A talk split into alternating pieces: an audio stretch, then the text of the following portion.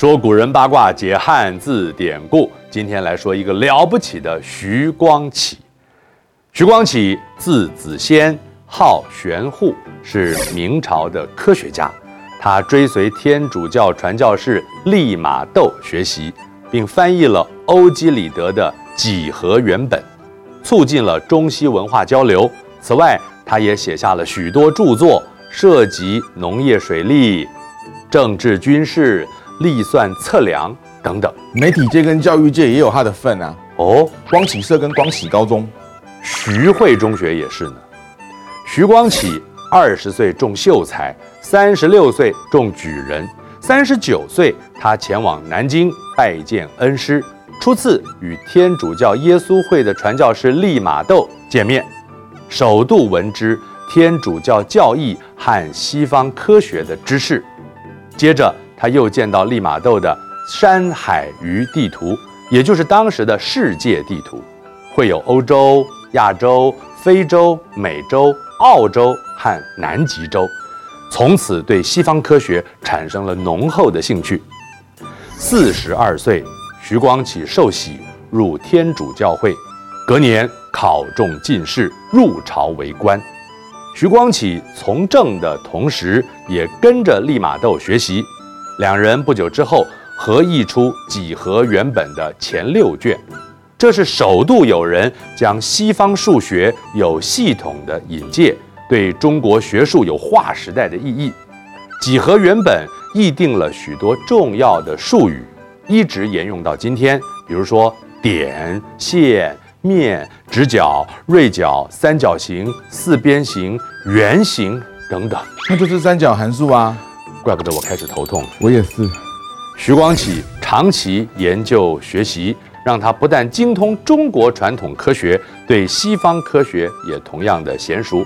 而他的研究方法结合了新观念，不止买手书籍，更是注重实地考察和历史统计。这些研究结果被实际运用在政策上，为民谋福利。比如，他以数学为基础。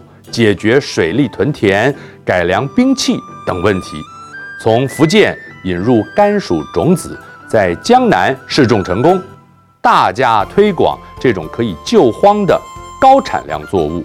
他译成的《泰溪水法》，使得当时的水利灌溉方法和工具有所改良。徐光启也亲自到天津开辟水田，试验在北方种稻。采用新的水利法，《农政全书》是他晚年的著作，对农学贡献极大。他认为农业是国家的根本，富国必以此为业。《农政全书》叙述他对农业的想法，内涵思想和技术两大层面。书里总结古代的经验和技术。提及了气候、地理对农业生产的影响，能含纳众家精华，又有独特的见解。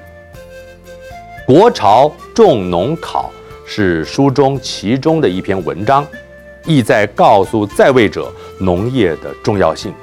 开头写道：“昔黄帝划井分江，以神农累耨之教，导生民之利。”稼强为宝，所从来矣。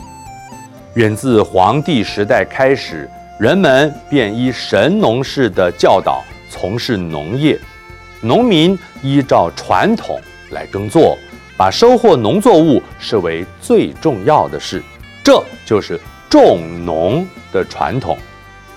累耨之教就指传授农业耕作的技术。王老先生有块地，咿呀咿呀哟。继续唱。在沿边养小鸡。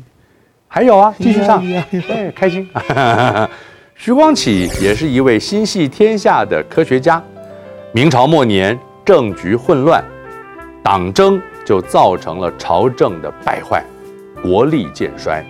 他见到这种情形，感叹地表示：党争是白白耗费掉士大夫的精力和才智。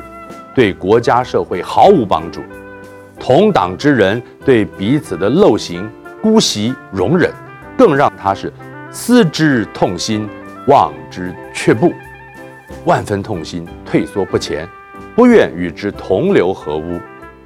望而却步，就指危险或能力不及的事情，令人退却不前。徐光启一生致力于各项研究，对明末科学发展颇有贡献，并且融汇中国古代科学成就和外来的知识，起了承先启后的作用。我是冯一刚，说人解字，下次见。